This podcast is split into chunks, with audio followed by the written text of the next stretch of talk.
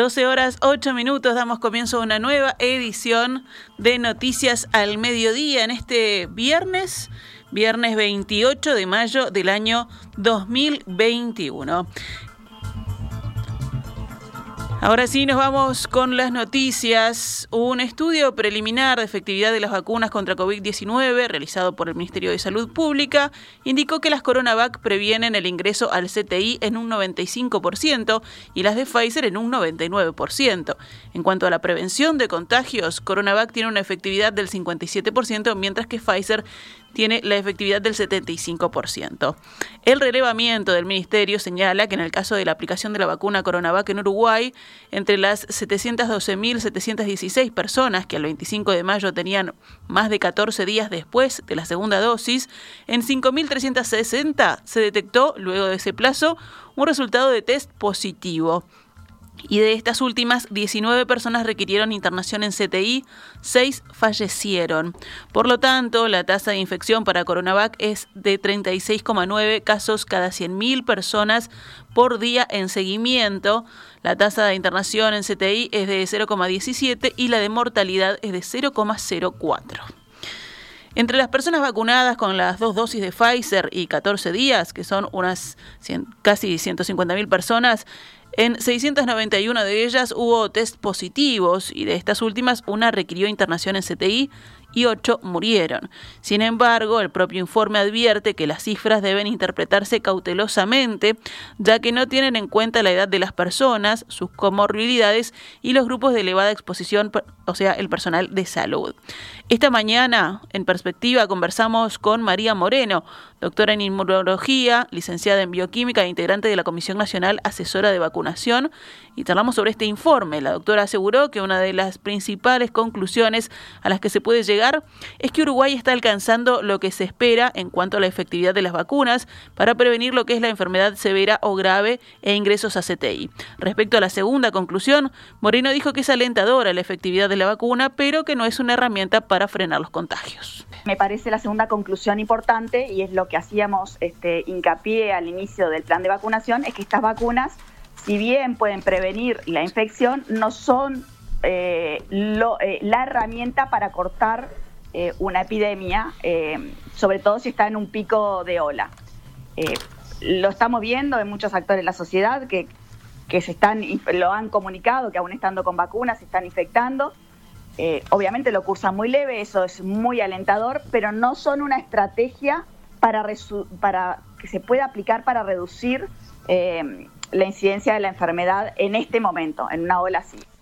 Consultada por la posibilidad de añadir una tercera dosis para reforzar la inmunidad de las vacunas Coronavac, como proponía Rafael Radi, Moreno dijo que ella aplicaría otra estrategia que busca inmunizar a más personas y no seguir reforzando la inmunidad que ya se ha generado. Yo iría por otra estrategia. Ese tipo de dosis la utilizaría para proteger a más personas de forma individual y buscar otro tipo de herramientas para bajar la circulación del virus. Esa sería mi estrategia. Igualmente, no descarto una tercera dosis, pero para brindar, por ejemplo, habría que ver estas personas que entraron al CTI de los con coronavac, si tienen algún tipo de morbilidad, si son más inmunosuprimidos, a ese tipo de personas, ver si hay alguna asociación y por ahí sí reforzarles el sistema inmune, pero igual quizás con una coronavac o con otra o con otra vacuna, ahí no no no, no entro en detalles, pero no por aumentar la protección a nivel de circulación, de, infección en sí mismo, sino por aumentar más la, la protección individual.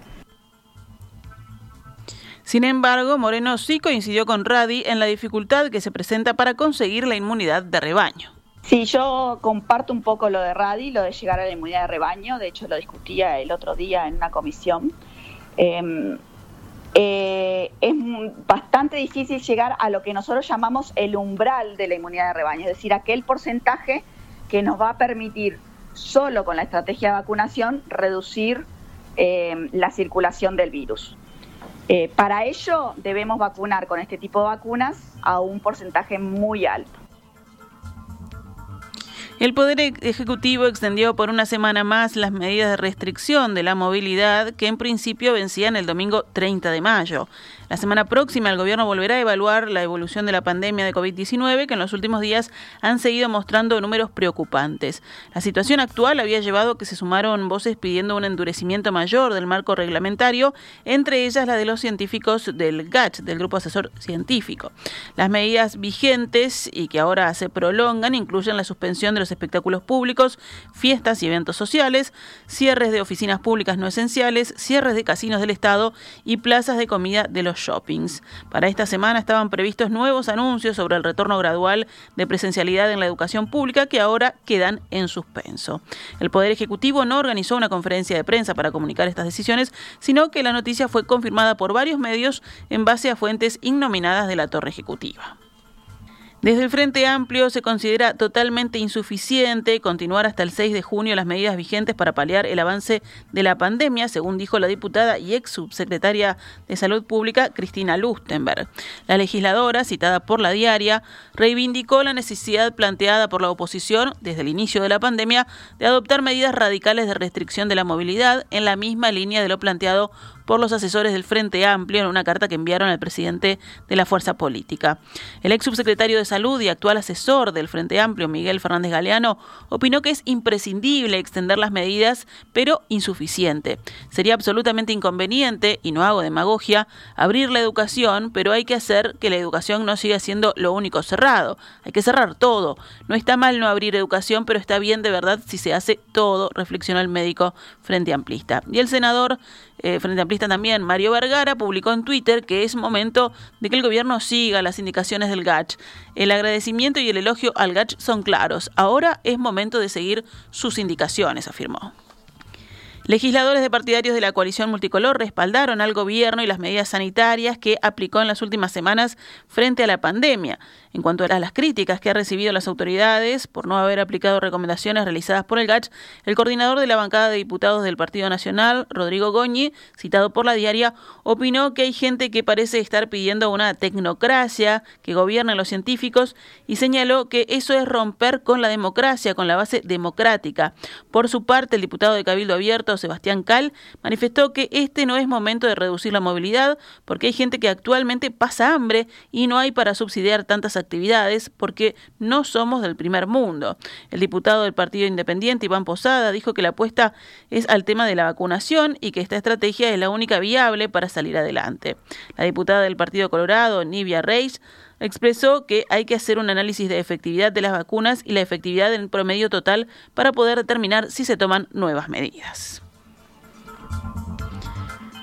El presidente Luis Lacalle Pou y sus colaboradores más cercanos entienden, según fuentes de gobierno citadas por el país, que las medidas posibles son las que ya se tomaron. En ese ámbito se considera que más que determinaciones en pos de bajar la movilidad pueden traer prejuicios sustanciales para la vida cotidiana de la población y no solo a nivel económico, sino también sanitario, vinculado a la salud mental, al estado físico y la necesidad de socialización. De acuerdo a esta versión, la administración Lacalle Pou advierte que ve poca disposición en la población a aislarse y que no se puede ordenar una medida que no se puede hacer cumplir, como ya ha dicho en más de una oportunidad el presidente. Unos 10.000 trabajadores entre monotributistas del MIDES e informales de sectores del arte y la cultura y de rubros de eventos, salones de fiesta, turismo y deporte comenzaron desde ayer a cobrar el subsidio de 7.300 pesos mensuales durante un trimestre. Este apoyo destinado a actores, músicos, intérpretes y autores, trabajadores de la danza, guías y promotores turísticos, profesores de gimnasia y entrenadores personales se paga a través de la Agencia de Desarrollo, ANDE. Se trata de sectores de la economía afectados por las restricciones del mes de marzo derivadas de la situación sanitaria del país. Los trabajadores beneficiarios de este subsidio se definieron a partir de los listados enviados por las gremiales de cada sector de actividad. El cumplimiento de las condiciones para recibirlo fue cotejado por la Dirección Nacional de Seguridad Social del Ministerio de Trabajo y Seguridad Social junto con el Banco de Previsión Social. 12 horas 19 minutos, vamos con otros temas del panorama nacional. El Poder Ejecutivo reglamentó la ley del año 2011 que permite atender a personas a la intemperie sin su consentimiento. El ministro de Desarrollo Social, Martín Lema, señaló que para trasladar a cada persona se requerirá un certificado médico que justifique la medida. El decreto dispone la obligatoriedad de brindar asistencia a las personas en situación de calle con riesgo de graves enfermedades o incluso con riesgo de muerte, expresó el Ministerio de Desarrollo Social en un comunicado.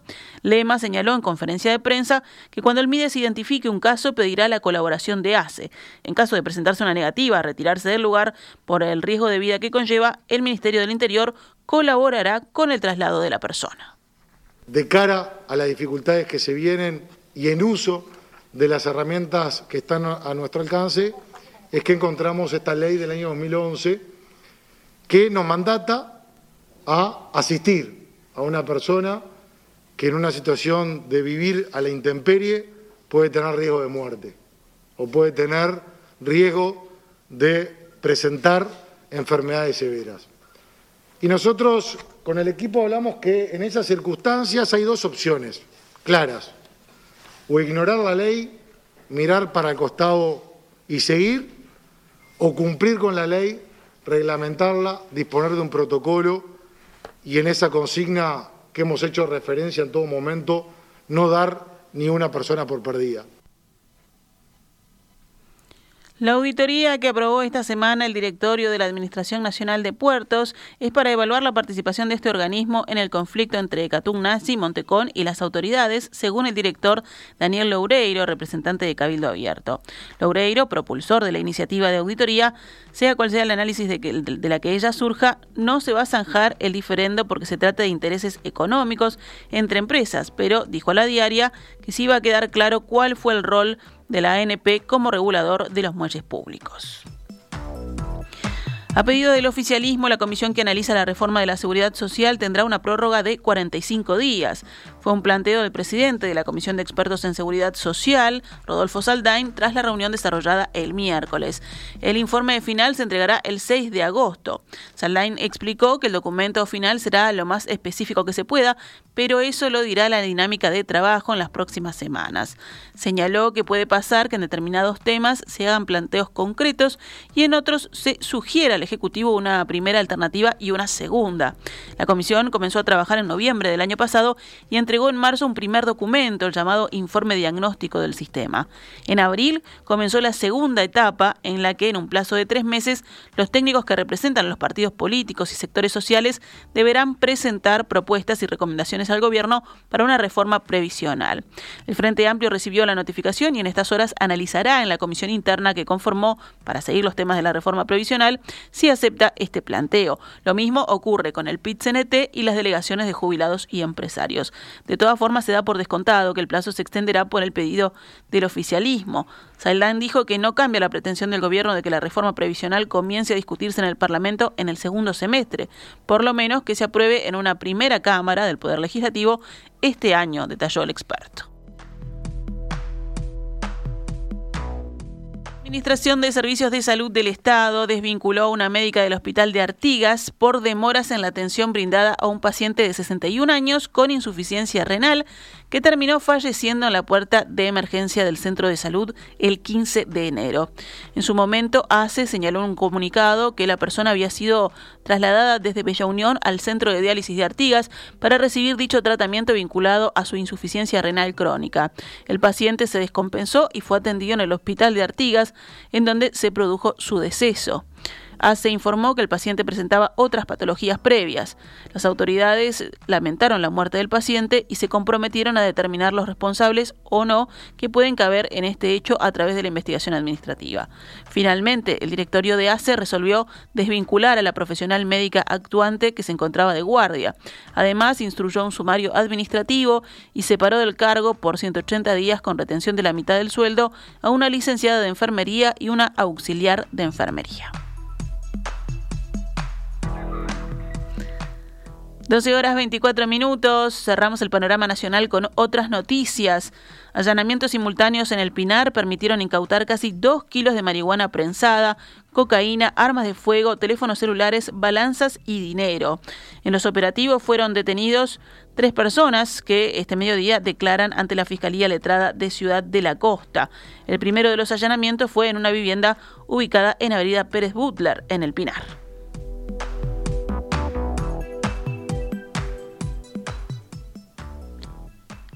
Actualizamos ahora cuánto cotiza el dólar a esta hora en la pizarra del Banco República. 42 pesos con 70 para la compra y 44 con 90 para la venta.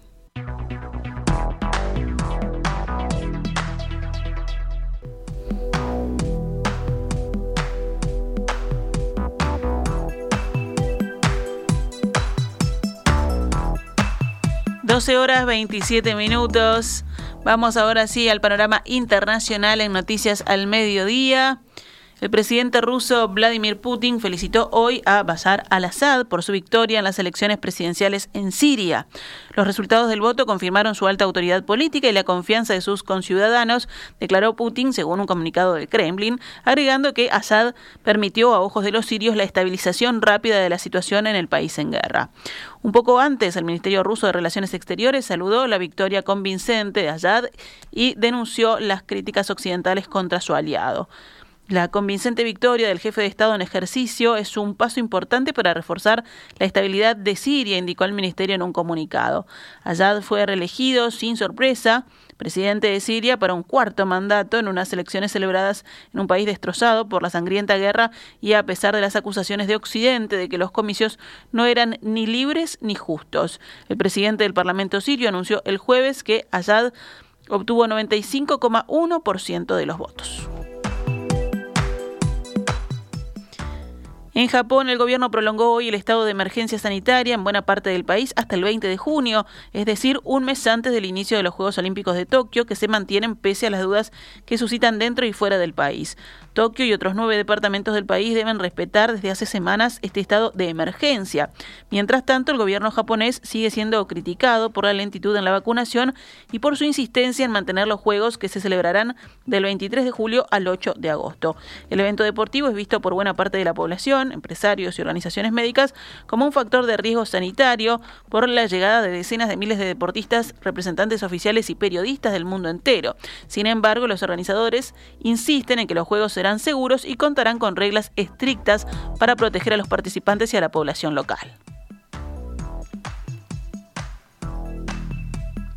En Reino Unido se aprobó en la jornada de hoy la vacuna de dosis única de Janssen de la empresa Johnson Johnson contra el coronavirus, añadiendo un cuarto suero a su arsenal en la lucha contra la pandemia, según anunció el Ministerio de Sanidad. Aprobada hoy por el regulador británico, la vacuna se unirá a las de Pfizer, AstraZeneca y Moderna que ya se utilizan en el país.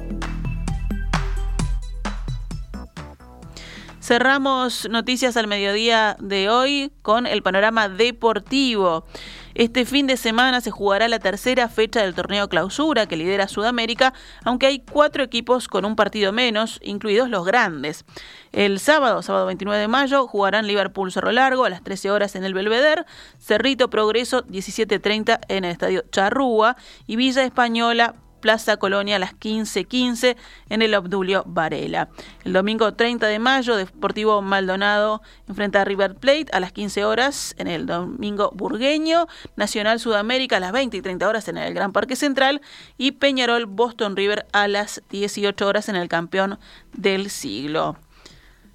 Bueno, también continúa la fecha el lunes 31 de mayo con Montevideo City Torque y Fénix en el Centenario a las 17.15, Rentistas Wanderers 15 horas en el Complejo Rentistas y si pasamos al básquetbol, Urunday Universitario y Biguá se clasificaron como semifinalistas de la Liga Uruguaya de Básquetbol, sumándose a Nacional.